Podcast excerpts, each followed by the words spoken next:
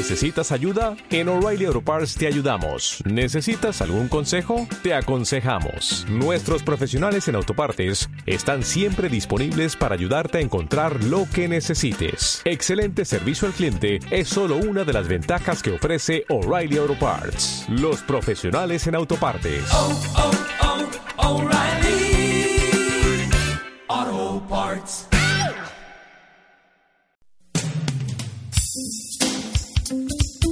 Radio Libertad 106.3 FM se complace en presentar el siguiente espacio. Será un tiempo en donde lo que habitualmente no se habla, se hablará. En donde lo que habitualmente no se toca, se tocará. Por supuesto, a la luz de las escrituras. Religión, política y fútbol. Bienvenidos.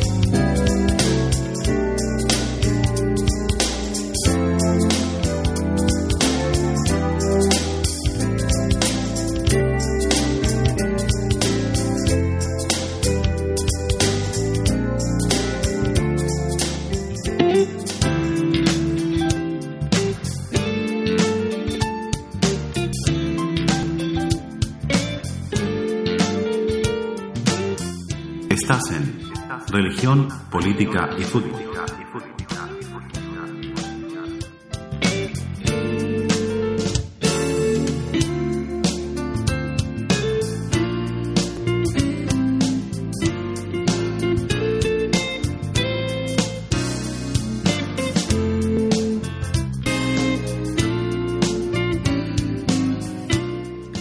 Muy buenas noches, estimados auditores de Radio Libertad, aquí en la sintonía de la 106.3 FM en Maipú y también en su señal en línea www.radiolibertad.cl. Estamos en su programa Religión, Política y Fútbol de este jueves 23 de mayo, en vivo, siendo las 9 de la noche con 9 minutos. Estamos dando comienzo a nuestro programa y queremos invitarle a que nos pueda sintonizar también, estar en contacto con nosotros a partir de nuestras redes sociales, particularmente Facebook. Usted puede ubicarnos allí por Radio Libertad 106.3 FM, también a través del WhatsApp 56 9 41 33 67 71 56 9 41 33 6771. Ahí usted puede estar en contacto, haciendo sus preguntas, comentarios acerca de lo que tratará este programa. El día de hoy vamos a estar conversando acerca del Padre Nuestro y cómo esta oración produce nuestra agenda en relación al reino de Dios en la actualidad. Así que queremos invitarles a que pueda estar atento a este programa, pueda escucharnos lo que vamos a conversar el día de hoy, Previamente a eso vamos a tener un momento musical. Eh, el día de hoy eh, vamos a estar escuchando tres canciones en particular de Santiago Benavides. Así que vamos a escuchar la primera de ellas.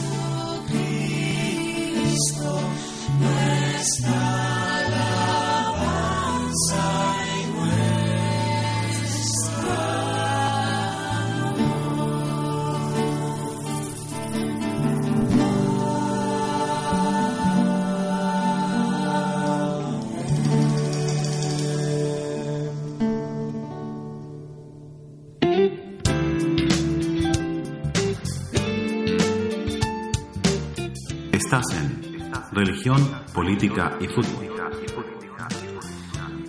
Muy bien, entonces el día de hoy, como anunciábamos, vamos a estar hablando acerca del reino de Dios hoy y particularmente acerca del Padre, del Padre Nuestro y, nuestra agenda.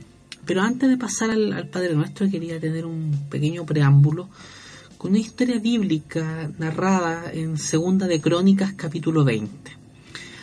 ¿Por qué razón quiero partir con esta historia? Porque es desde allí donde surge esta idea de pensar en una agenda, en una agenda dentro del reino de Dios. Eh, este capítulo 20 de Segunda Crónicas nos narra a un ejército eh, de estados vecinos encabezados por los enemigos históricos de Judá, Moab y Amón, que se disponen a atacar a este pueblo. Josafat, el rey de Judá, que a la vez, como todos los reyes de la antigüedad, era un rey que también estaba dedicado a la guerra, por lo tanto, el general de su ejército, eh, no reúne a sus soldados, sino que llamó al pueblo a orar y ayunar y lo hizo pidiéndoles también que tuviese una actitud tanto de humildad como de adoración. En medio de ese momento de oración es que un levita, un encargado de los servicios del templo, llamado Jaasiel, se puso en pie en medio de la asamblea y comenzó a profetizar y a decir que la victoria de Dios vendría sobre su pueblo. Entonces cuando él profetiza que vendría una victoria, todo hacía presagiar que habría que luchar. La pregunta es cómo, cómo ellos tendrían que luchar. Y es así, es, es así que eh, los versículos 21 al 23 del capítulo 20 de 2 Crónicas nos muestran la estrategia. Y la estrategia de guerra del pueblo de Judá sería cantar. De hecho, nosotros podemos ver en los versículos siguientes, los versículos 24 al 25, que ellos sin mover una sola espada logran la victoria e inclusive toman los despojos de los enemigos. El resultado de aplicar esta estrategia fue triple. Dice el texto de los versículos 26 al 28 que ellos adoraron a Dios. El versículo 29 habla de que los demás pueblos temieron a Dios el versículo 30 señala que Dios les dio paz. Entonces, yo quisiera volver un poco atrás en la historia, porque los versículos 5 al 12 nos muestran una oración que eleva el rey Josafat. El rey de Judá, un guerrero, como habíamos dicho hace un rato atrás, como la mayoría de los gobernantes antiguos, tiene un momento de oración y exclama al final de su plegaria diciendo, no sabemos qué hacer, por eso tenemos los ojos puestos en ti. No sabemos qué hacer, por eso tenemos los ojos puestos en ti.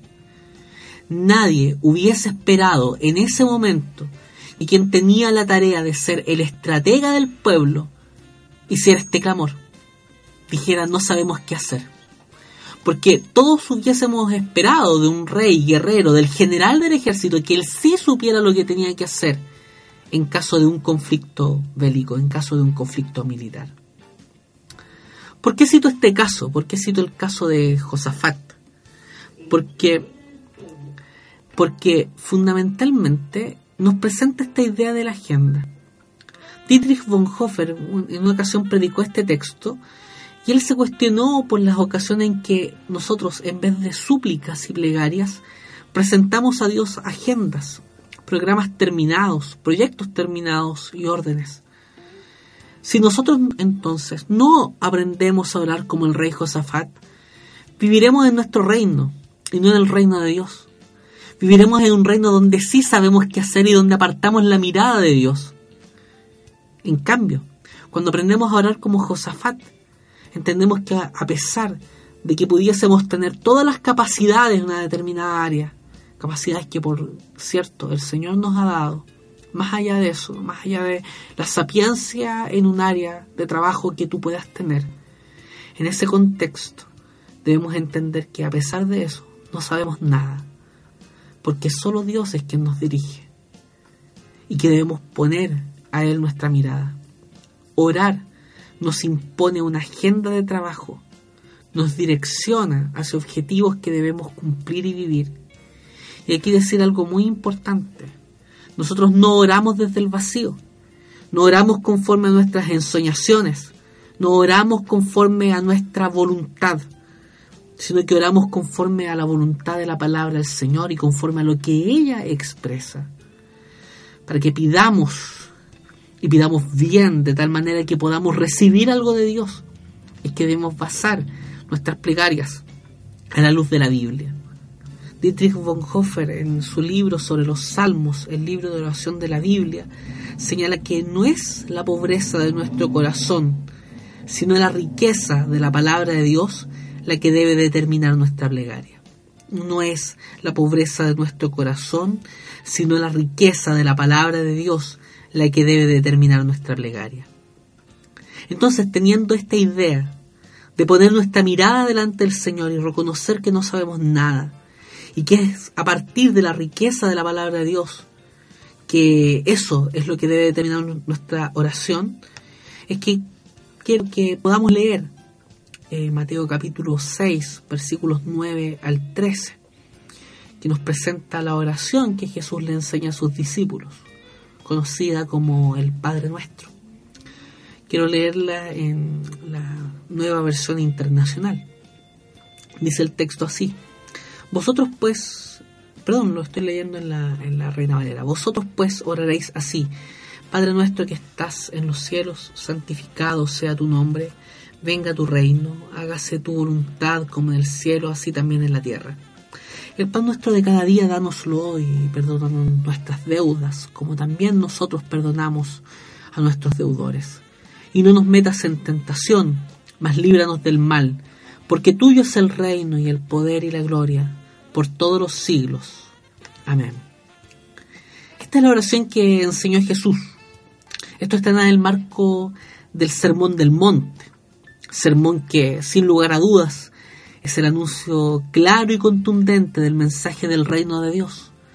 Reino de Dios que por lo demás se nos acercó a través de Jesucristo. Tanto Juan el Bautista como Jesús predicaron diciendo que debíamos arrepentirnos y convertirnos porque el reino de los cielos se había acercado.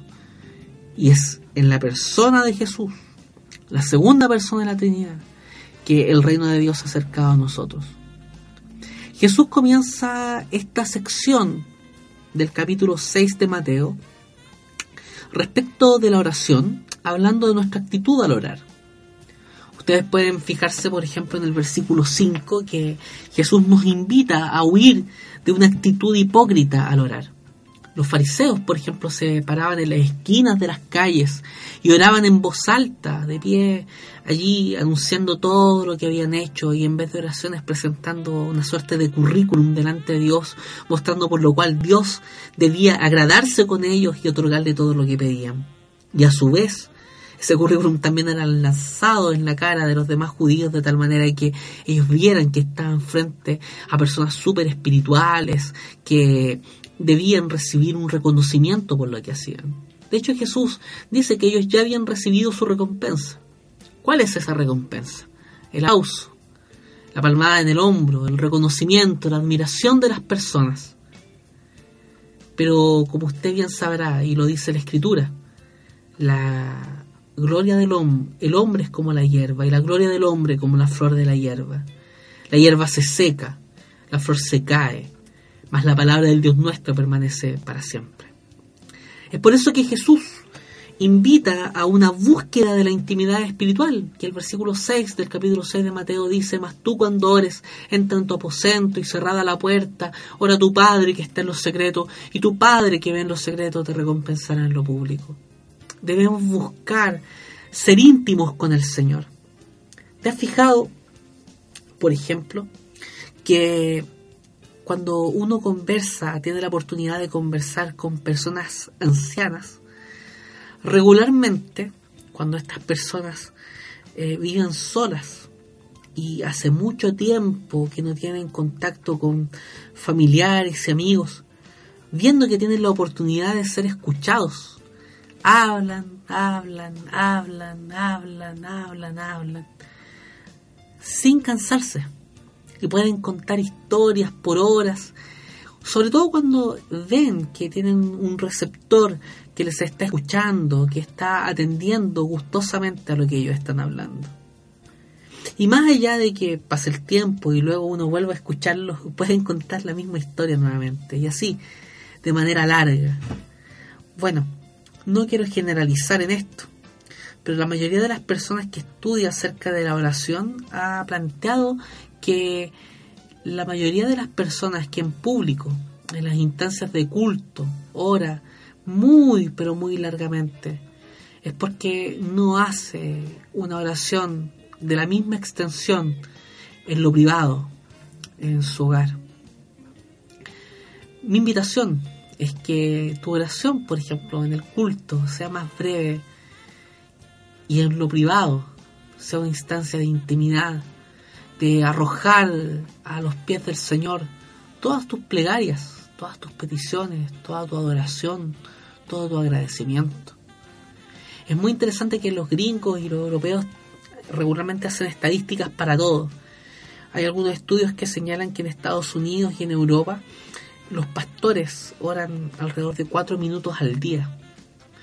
Es muy interesante esa estadística porque probablemente sin ser la nuestra la misma realidad, en cuanto a eso, sea una realidad bastante parecida. Eh, Martín Lutero, a propósito de los 500 años de la Reforma, planteaba que uno al día debiese orar a lo menos dos horas. Y que cuando uno tiene más trabajo, más esfuerzo, más dificultades, más lucha, uno debía orar tres. Esa es la invitación, a que tengas largo tiempo de intimidad con el Señor. Y mira, esto es maravilloso. Puede suceder que mucho de lo que tú estás pidiendo, allí en lo secreto, el Señor tenga bien responderte en lo público y puedas gozarte con tu familia, con tus amigos, con tu comunidad, con la iglesia, de aquello que el Señor te ha respondido. Es, ves que hablo acerca de esto, no puedo dejar de recordar que eh, estaba en la iglesia en la cual yo crecí, ah, estaba en ese, en ese mes a cargo de los avisos de la iglesia. Y había una hermana muy ancianita eh, que se me acercó, ella se llama Hortensia Silva, ella descansa en los brazos del Señor y esta hermana se me acerca para registrar una petición de oración, pero más que una petición era una oración de gracias, de agradecimiento. Y el agradecimiento era que el Señor le había respondido una plegaria que ella llevaba solicitando a Dios por más de 50 años. 50 años orando sin recibir una respuesta de parte del Señor. Y Dios le había respondido a esa altura de la vida. Dios, como soberano, responde como quiere, cuando quiere, donde quiere. Él es Dios. Arroja tu ansiedad delante del Señor, porque Él tendrá cuidado de ti y responderá a tu plegaria no conforme a tu intención ni propósito, sino conforme a su eterno propósito y sabiduría. Fíjate que el más grande apóstol de la historia, el misionero y el predicador más importante de la historia del cristianismo, Saulo de Tarso, Pablo, Pablo tenía un aguijón en su carne. Los estudiosos plantean que muchas hipótesis respecto a qué tipo de enfermedad podría haber sido. Algunos hablan de que él quedó con una secuela producto de su conversión en la cual pierde la vista y que probablemente esos problemas de visión eran los que él llamaba un aguijón en su carne. Otros hablan de una jaqueca, de problemas de jaquecas, dolores de cabeza muy profundos. Y así, múltiples enfermedades que plantean como este hijo. Para estas alturas da, y para estos efectos da lo mismo.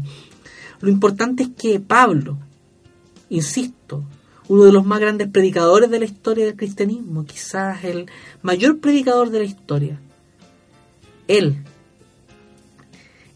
pide al Señor que le quite ese hijo. Se lo pide en tres oportunidades. Y la respuesta del Señor fue contundente. No es que el Señor no le haya respondido, sino que le respondió, pero le responde algo que él no espera como respuesta. Dios le dice, bástate mi gracia, porque mi poder se perfecciona en la debilidad. ¿Y sabes cuál es la actitud de Pablo frente a esa respuesta de Dios? Él dice que cuando yo soy fuerte, Él es débil, y cuando yo soy débil, Él es fuerte. Entonces procura agradarse y sentirse contento, feliz por esta respuesta de Dios, porque Dios siempre responde conforme a su voluntad, que es buena, agradable y perfecta. Busca la intimidad con el Señor. Y cuando tienes intimidad, también eres demasiado simple. Eres simple. Fíjate que no necesitamos palabras elucubradas, elaboradas, con grandilocuencia allí, con palabras rebuscadas, como que algo así como que si el Señor tuviera que ocupar el diccionario de la RAE para entender lo que nosotros estamos diciendo. Evidentemente le es omnisciente, le va a entender todo lo que tú le quieras decir, pero no necesitamos de palabras muy elaboradas para hablar con Dios. Necesitas de tus palabras, de tu honestidad, de tu sinceridad. Sé simple. No necesitas cantinflear delante del Señor. No necesitas aparentar delante del Señor. Porque ante Él todas las cosas están desnudas y abiertas. Y ante Él un día nosotros tendremos que dar cuenta. Fíjate en esto a modo de ilustración. Una de las consecuencias de la caída de nuestros primeros padres, Adán y Eva, fue el sentir vergüenza por la desnudez. Lo primero que ellos buscaron hacer fue esconderse y buscar hojas de higuera para poder entretejer unos delantales y cubrir su desnudez. Es muy interesante esto, porque en el matrimonio esta consecuencia de la caída es rota Puede que tú sientas vergüenza de mostrar tu desnudez a otra persona, en otro contexto. Sobre todo, por ejemplo, cuando uno va a la playa y ha chocado nuevamente contra la pared del verano sin polera, ¿cierto? Eh, ahí da vergüenza, da pudor. Pero en el contexto de la habitación de tu casa, frente a tu esposo, frente a tu esposa, la vergüenza se pierde. ¿Y sabes por qué? Porque hay intimidad, hay conocimiento. Y Dios ha bendecido el matrimonio de tal manera para que se pueda vivir de esta manera. ¿Sabes qué? Ante Cristo no necesitas vestirte con palabras ni con una falsa espiritualidad. Preséntate delante del Señor tal cual estás. Ante Cristo no hay nada que esconder. Busca la simpleza. Y sabes qué? Ese versículo 8 del capítulo 6 de Mateo, que es el anticipo de la oración que Jesús enseña, el antecedente, la enseñanza previa respecto de la oración, te invita a tener certeza de que Dios te conoce, que Él sabe lo que tú estás pasando, sabe todo antes de que tú se lo pidas. Siempre surge la pregunta a partir de ese versículo, cuando el Señor Jesús dice que Él sabe todo antes de que nosotros se lo pidamos, surge la pregunta entonces, ¿por qué tenemos que orar? Bueno, fue porque es el medio que Dios ha ha destinado para que tú te presentes delante de Él. Algo misterioso ocurre, que a pesar de que Dios sabe lo que tú vas a orar, las cosas suceden después de que tú lo has hecho.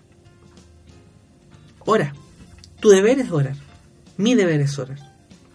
Ahora, con respecto a modelos de la oración, a lo largo de la Biblia, de toda la Biblia, nos encontramos con una serie de oraciones que nos reportan modelos para nuestras conversaciones con Dios. Sobre todo en el libro de los Salmos.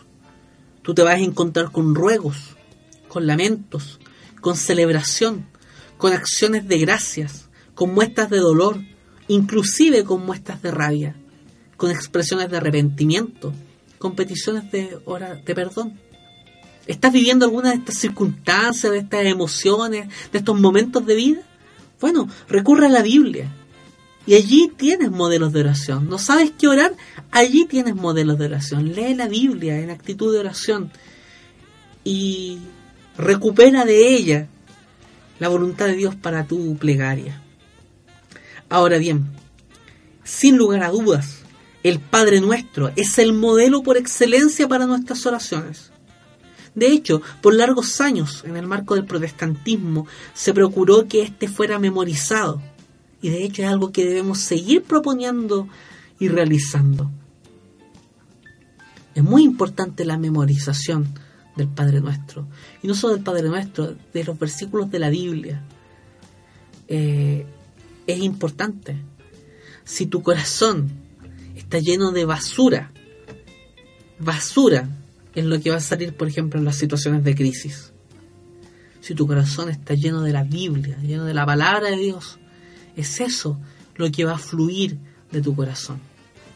Fíjate que cuando Pablo habla en Efesios capítulo 5 de ser lleno del Espíritu Santo, tú lees allí todas las consecuencias que trae esa llenura del Espíritu Santo. Y luego haces el ejercicio de leer Colosenses Colosenses, capítulo 3, versículos 15 en adelante, te vas a fijar que son las mismas consecuencias de estar lleno del Espíritu Santo, pero que comienzan con una oración distinta. Comienza diciendo que habite en ustedes la palabra de Cristo con toda su riqueza. No seas lleno del Espíritu Santo, sino seas lleno de la palabra de Cristo es un infundio que han inventado aquellos que han buscado divorciar tanto el conocimiento de la palabra de Dios como de la llenura del Espíritu Santo, como aquellos que intentan divorciar la llenura del Espíritu Santo con el conocimiento de la palabra de Dios. Ambos van de la mano. Ambos van de la mano. Siempre. Por lo tanto, llénate de la palabra de Cristo. El Padre Nuestro también fue parte importante del culto comunitario a, lo largo de la historia del cristianismo, al nivel de que se le llamaba la oración dominical. Ahora, es muy importante señalar también que este es un modelo de oración conforme a lo que él ya había dicho anteriormente desde los versículos 5 al 8 en, en Mateo capítulo 6. Es una oración sencilla, es una oración breve, sin grandes expresiones de verborrea, pero que a pesar de su brevedad dice mucho y reporta profundidad espiritual. Me permito citar aquí el Catecismo Mayor de Westminster en la pregunta 187 que dice lo siguiente. La oración del Señor no solamente debe usarse para dirigirnos como un modelo conforme al cual debamos hacer otras oraciones, sino que puede también usarse como una oración si se hace con entendimiento, fe, reverencia y otras gracias necesarias para el cumplimiento recto del deber de la oración. Vale decir, tú puedes tomar el Padre Nuestro para ocuparlo como un modelo de cómo debiese ser tu plegaria, como también puede ser usado a través de la memorización o de su lectura como tu oración. Y allí dependiendo de la circunstancia, dependiendo del momento que tú quieras tener de oración con el Señor, puedes recurrir a este como un modelo o como tus palabras respecto de la oración. Y para cerrar este momento introductorio respecto del Padre Nuestro, señalar que esta es una oración que nos plantea la lógica del reino de Dios. Por ende, es una oración que es clave para la conformación de nuestra agenda en el reino. ¿Y esto por qué? Porque el Padre Nuestro es la oración de discípulos que reconocen la soberanía de Dios. Es también la oración de discípulos que anhelan vivir para la gloria de Dios. Y es también la oración de discípulos que manifiestan una total dependencia al Padre, al cual le podemos llamar Padre nuestro quisiera que fuéramos a un segundo momento musical para luego pasar de lleno a la plegaria, al Padre nuestro en sí.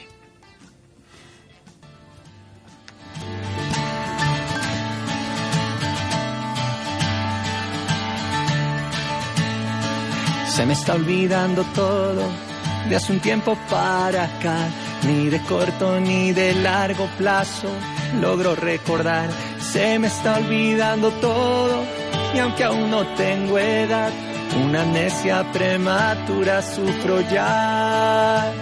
se me olvida que jamás me has dejado a la deriva y que en la mesa has puesto el pan. Puntualmente cada día es que se me olvidan los milagros que asombrado recibí. Es que se me olvida que estás siempre junto a mí.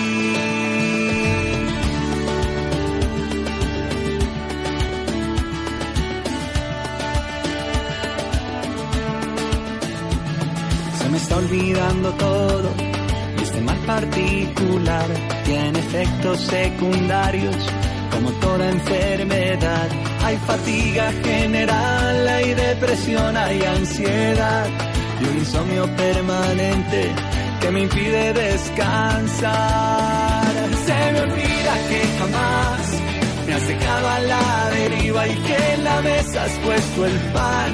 Puntualmente cada día es que se me olvidan los milagros que asombrado recibí. Es que se me olvida que estás siempre junto a mí, junto a.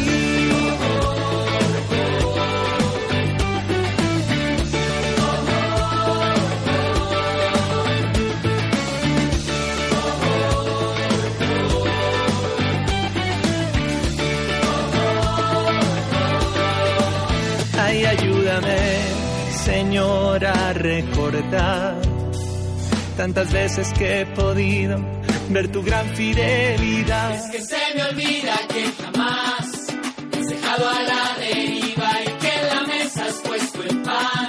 Puntualmente cada día Es que se me olvidan los milagros que asombrado recibí. Es que se me olvida que estás siempre junto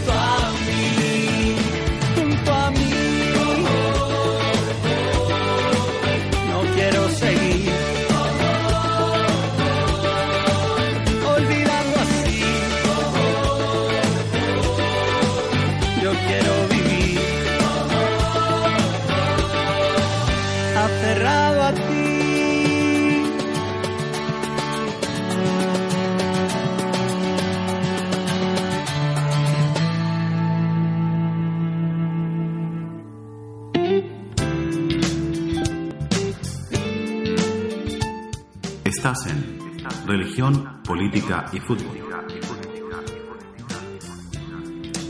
Muy bien. Pasemos ahora de lleno al Padre Nuestro. Y en la primera parte del Padre Nuestro nos encontramos con un momento de adoración. Allí el texto nos dice, Padre nuestro que estás en los cielos, santificado sea tu nombre. Fíjense que el texto se dirige a Dios como Padre. Y esto es maravilloso porque a lo largo del Antiguo Testamento, si bien es cierto, esta forma de dirigirse a Dios aparece en la escritura, en la, en la escritura del Antiguo Testamento, eh, en mayor proporción esto aparece en el Nuevo.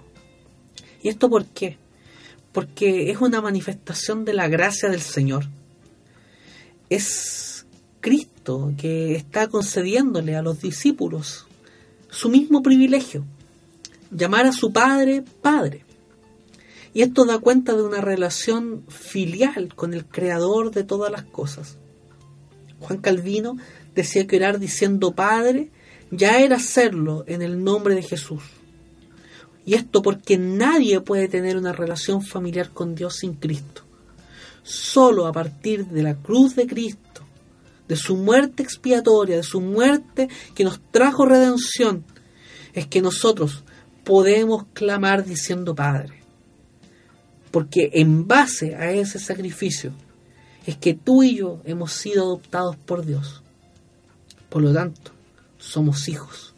Y como hijos podemos clamar, Abba Padre, Papá, Papito, Padre nuestro.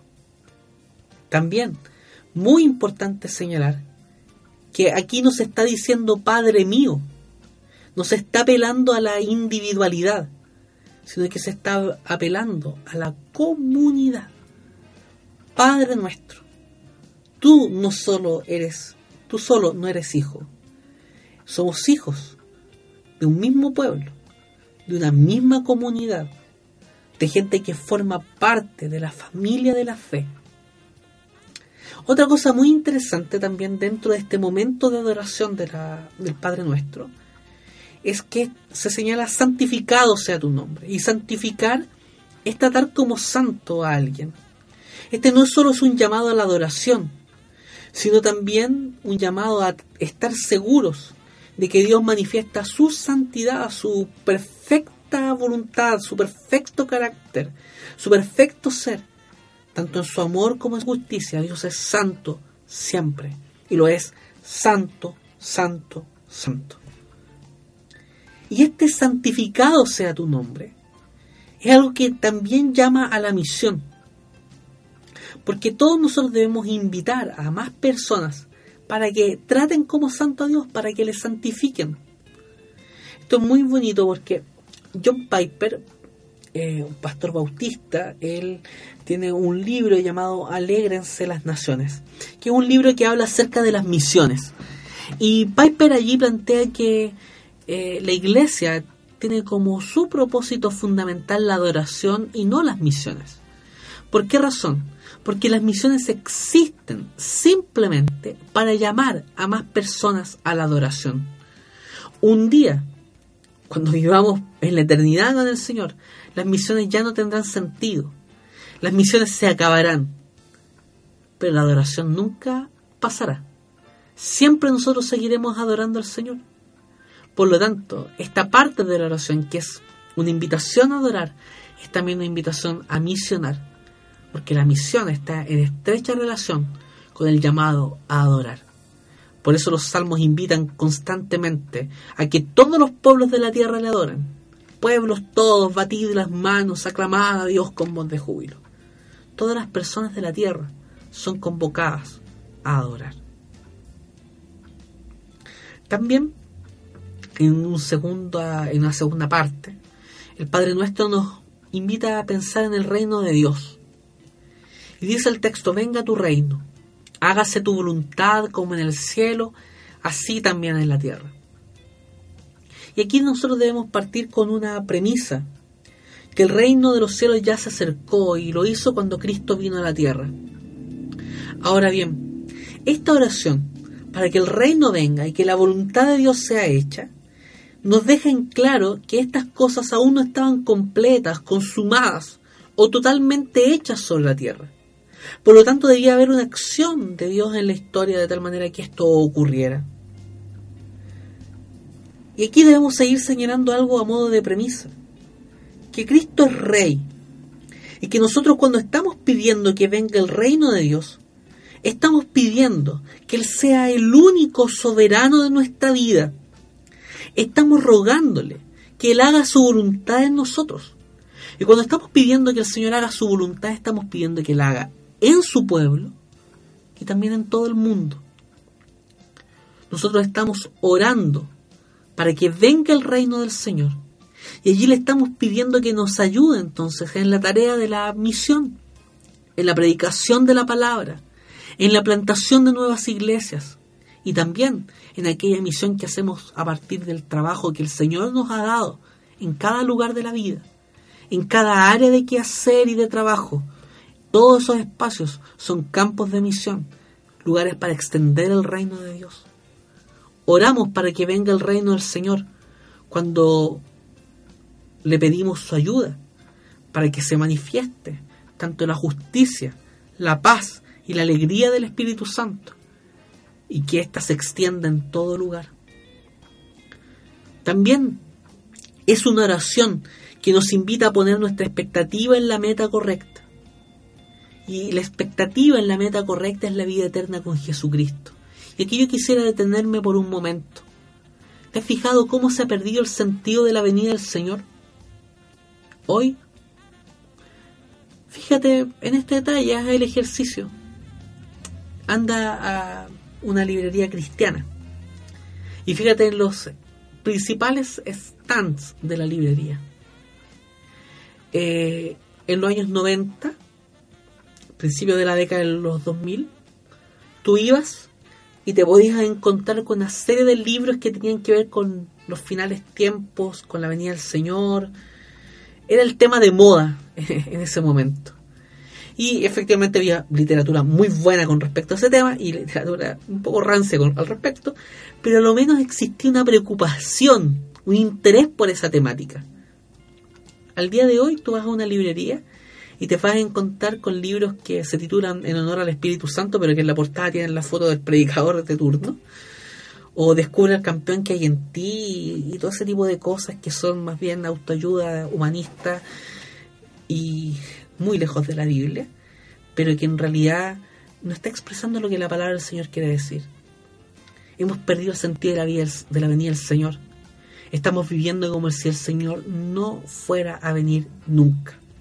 Y sabes qué? Nuestra vida, nuestro trabajo, nuestro quehacer, debiese ser como si el Señor fuera a tardar mil años. Pero tu vida, tu expectativa, tu corazón, debiese estar viviendo como si el Señor fuera a venir hoy día mismo. La venida del Señor es la esperanza bienaventurada de los creyentes. Allí está nuestra meta y dirección correcta. Allí tiene que estar nuestra expectativa.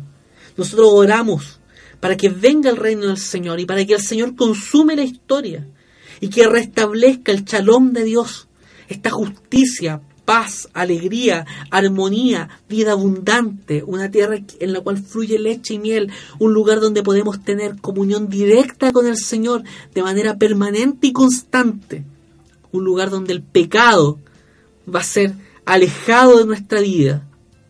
Ese es el hogar eterno que tanto anhelamos o debiésemos anhelar, porque este mundo, este lugar, no es nuestro verdadero hogar no es nuestro verdadero hogar. No tengamos nostalgia de falsos hogares. Tengamos nostalgia del encuentro con el amado de nuestra alma. No perdamos el sentido de la venida del Señor. Ahora también la oración que se basa en la palabra no se contradice con la voluntad de Dios. Nosotros no oramos para torcer la mano del Señor, no oramos para cambiar los planes del Señor. Oramos para pedirle que el Señor haga su voluntad y para aceptar y amar dicha voluntad. Y efectivamente, probablemente, siempre que oramos, por ejemplo, en un, en un momento de enfermedad, de crisis, de dificultad, como no sabemos lo que va a pasar más adelante, es lícito, es legítimo que pidamos que ocurran determinadas cosas. Pero si estas no ocurren, es porque la voluntad del Señor es buena es buena.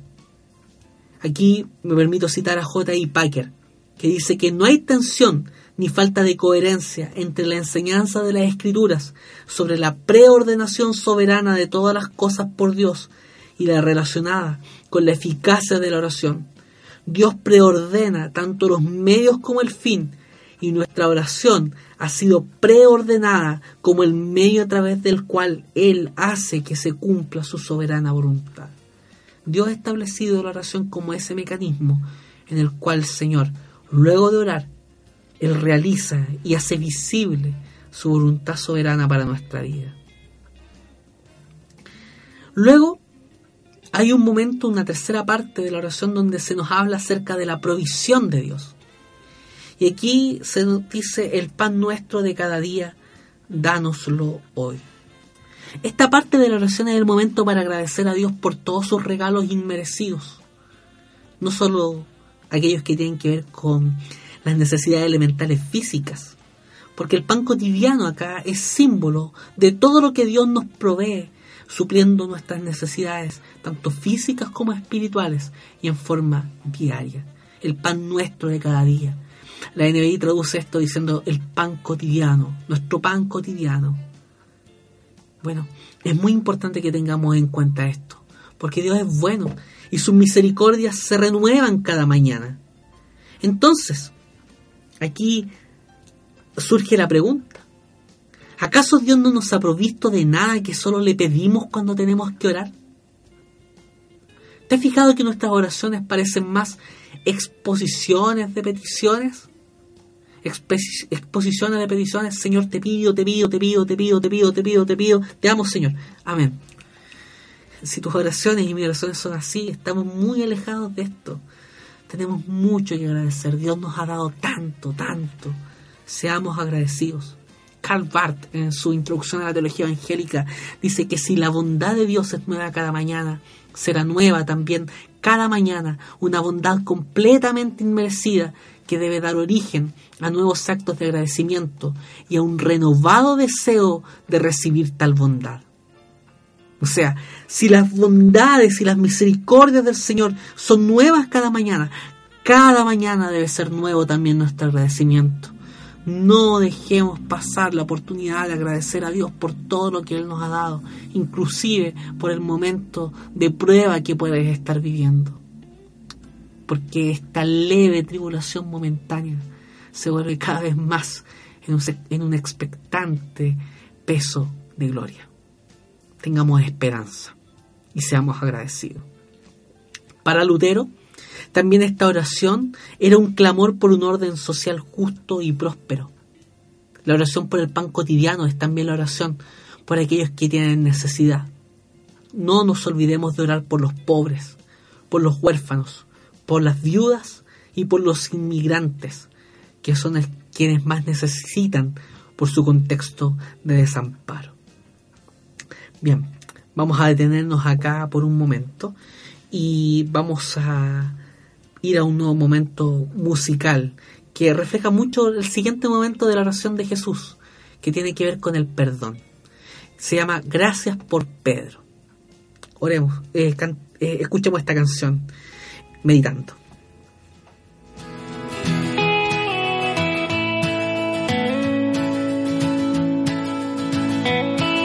Mirando cómo soy en realidad, cómo tengo el corazón medio chueco y lleno de egoísmo, descubriendo que soy otro en el montón, cuya gran aspiración es llegar más lejos que el vecino, recordando que por cada vez que juro entregarte a la vida, ha cantado siempre un gallo, o que hablas y me hago el sordo mudo es que hoy quiero alabarte de este modo tan extraño.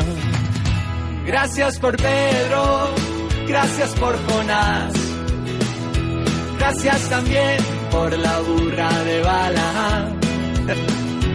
Gracias por ser experto en soportar a los que no somos tan buenos y con todo pretendemos hablar de ti a la humanidad.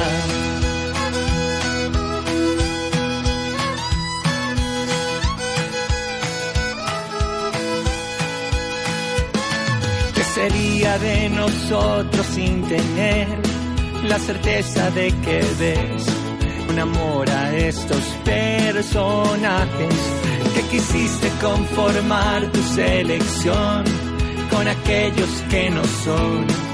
jugadores muy profesionales que encanta desafiar la religión y hacer cosas grandes con instrumentos tan inesperados. Yo me miro en el espejo y con razón solo puedo agradecer por semejantes hermanos. Gracias por Pedro, gracias por Jonás Gracias también por la burra de bala. Gracias por ser experto en soportar a los que no somos tan buenos y con todo pretendemos hablar de ti, hablar de ti. Gracias por Pedro, gracias por Jonás, gracias también por la burra de Gracias por ser experto en soportar y transformar a los que no somos tan buenos y con todo pretendemos hablar de ti, soñarte a ti, cantar de ti a la humanidad.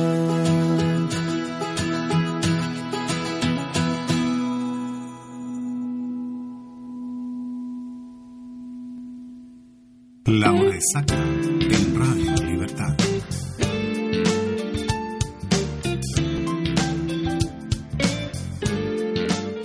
Estás en religión, política y fútbol.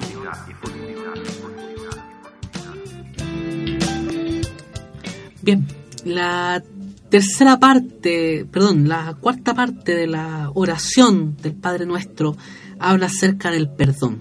Y de hecho esta parte, esta canción que poníamos acá tiene mucho sentido con esto. Dice el texto y perdónanos nuestras deudas como también nosotros perdonamos a nuestros deudores. Nosotros somos deudores porque no podemos pagar el precio de nuestra salvación. Somos incapaces de huir por nuestros pecados por nosotros mismos. O sea, ninguno de nosotros tenía alternativa para hacer algo bueno que hiciera merecer el favor de Dios. Nada, nada.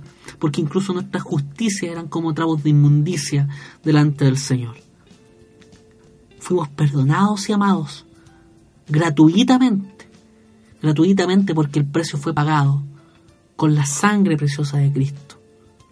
Por ende, la invitación cuál es? Que necesitamos perdonar porque fuimos nosotros perdonados. Y aquí una pregunta. ¿Cómo podemos pedirle perdón a Dios si no perdonamos a quienes nos lo piden a nosotros? El texto de Mateo es muy decidor porque al finalizar Jesús, el modelo de oración en el Padre Nuestro, los versículos 14 y 15 dicen, porque si perdonan a otros sus ofensas, también los perdonará a ustedes su Padre Celestial. Pero si no perdonan a otros sus ofensas, tampoco su Padre les perdonará a ustedes las suyas. Cuando tú eres incapaz de perdonar a tu hermano, cuando yo soy incapaz de perdonar a mi hermano, lo que estamos haciendo es interponer una barrera entre nuestras oraciones y Dios. Dios no está escuchando tu oración si eres incapaz de perdonar, si eres incapaz de perdonar a tu hermano. ¿Por qué te niegas a perdonar? Fíjate que la dureza del corazón no tiene solo que ver con aquel que te ha hecho daño, también hay dureza en tu corazón cuando no pides, cuando no, no aceptas el perdón que se te está pidiendo. Esto es muy importante tenerlo en cuenta. Fíjate que regularmente nosotros tenemos un alto estándar de moralidad y de vida. Y anhelamos que todos los demás sean cristianos ejemplares en su relación con nosotros. Pero la Biblia está llena de modelos que no son terminados. En esta canción, Santiago Benavides, que escuchábamos recién, dice, ¿qué sería de nosotros sin tener la certeza de que ves con amor a estos personajes? Que quisiste conformar tu selección con aquellos que no son jugadores muy profesionales.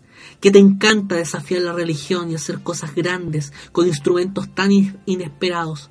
Yo me miro en el espejo y con razón solo puedo agradecer por semejantes hermanos. Gracias por Pedro, gracias por Jonás, gracias también por la burra de Balaam, gracias por ser experto en soportar a los que no somos tan buenos y con todo pretendemos hablar de ti. Esto es muy interesante. Somos tan pecadores, tan faltos, tan miserables y Dios así aún nos ha amado. Nos ha amado tanto y nos ha perdonado tanto. El que ha sido amado mucho debe amar mucho. Y el que ha sido perdonado mucho, debe perdonar mucho. Ese es un tremendo desafío. Martín Lutero, en su comentario respecto a esta parte de la oración del Padre Nuestro, dice lo siguiente, si alguien quisiera jactarse de su probidad y menospreciar a otros, ha de examinarse a sí mismo y tener presente esta oración. Se dará cuenta que no es más justo que los demás Frente a Dios se deberán caer las alas y estaremos contentos de alcanzar el perdón. Nadie se imagine que mientras vivamos aquí llegaremos al punto de no necesitar tal remisión de los pecados. En suma, si Dios no perdona incesantemente, estamos perdidos. El perdón de Dios nos hace mantenernos con vida. Bien, vamos a dejar hasta acá la oración del Padre Nuestro. Nos queda la quinta parte con respecto al socorro. Y vamos a dejarla hasta aquí para seguir hablando de este tema la próxima semana. Como todos los martes nos escuchamos desde las 9 de la noche aquí en la Radio Libertad. Y vamos a terminar esta parte y vamos a ampliar nuestra mirada con respecto a la oración. ¿ya? Eh, estamos en una serie de mensajes en Refugio de Gracia sobre las disciplinas espirituales y hablamos sobre la oración y nos quedó una parte pendiente eh, en uno de los sermones. Por lo tanto, aquí va a ser muy interesante recuperar esa parte y, tanto los hermanos de refugio como ustedes van a ser muy beneficiados y todos vamos a ser beneficiados por entender más acerca de la oración. Así que próximo jueves vamos a continuar con esta temática. Eh, antes de despedirme, quisiera invitarles muy cordialmente a nuestra iglesia Refugio de Gracia. Los días domingos nos reunimos allí a las once y media de la mañana nuestro lugar de culto es eh, el centro de eventos Don Oscar, allí en Pajaritos 4155, muy cerca del metro Monte Tabor. Como les decía, a las once y media de la mañana tenemos nuestro culto al Señor. Este domingo finalizamos nuestra serie de mensajes. Eh, ejercítate en la piedad, disciplinas espirituales y reforma. Si quiere conocernos más, visite nuestro sitio web refugiodegracia.org refugiodegracia.org. Allí usted tiene muchos canales de información, está también links para nuestro Facebook, para nuestro Twitter. Eh, nuestra página web está siendo de manera constante eh, actualizada. Va a encontrar reflexiones bíblicas, va a encontrar material de estudio, eh, todos los sermones de nuestras series, todos nuestros programas de radio. Acá también están los audios allí. En fin, van a poder encontrar mucha información ligada a nuestra iglesia y que sin que usted venga también va a poder ser de beneficio para, su vida, así lo esperamos y de esa manera es que trabajamos también. Queremos agradecer la escucha del día de hoy por habernos sintonizado. Sigue haciéndolos todos los martes a las 9 de la noche. Hemos recibido un saludo por WhatsApp. Queremos eh, entregarte también un saludo, Karin Figueroa de los Andes, que nos está escuchando y que no solo hoy, sino que nos ha escuchado varias veces nuestro programa. Un abrazo a, la distancia. Que Dios te bendiga a ti, tu familia y tu iglesia. Muchas gracias, insisto, por la sintonía del día de hoy. Que Dios les bendiga, que sigan teniendo una muy buena semana y el próximo martes nos sintonizaremos a las 9 de la noche para seguir hablando de religión, política y fútbol. Que el Señor te bendiga.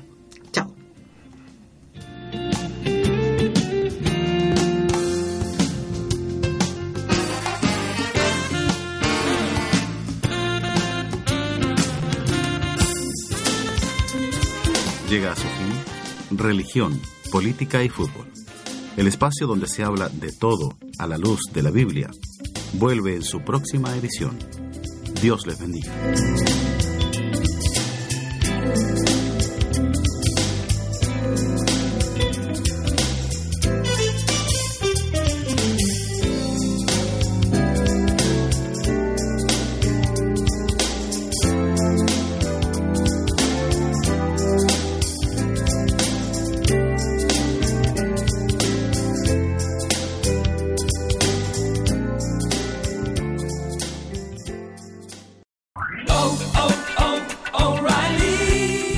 ¿Necesitas ayuda? En O'Reilly Auto Parts te ayudamos. ¿Necesitas algún consejo? Te aconsejamos. Nuestros profesionales en autopartes están siempre disponibles para ayudarte a encontrar lo que necesites. Excelente servicio al cliente es solo una de las ventajas que ofrece O'Reilly Auto Parts. Los profesionales en autopartes. Oh, oh, oh,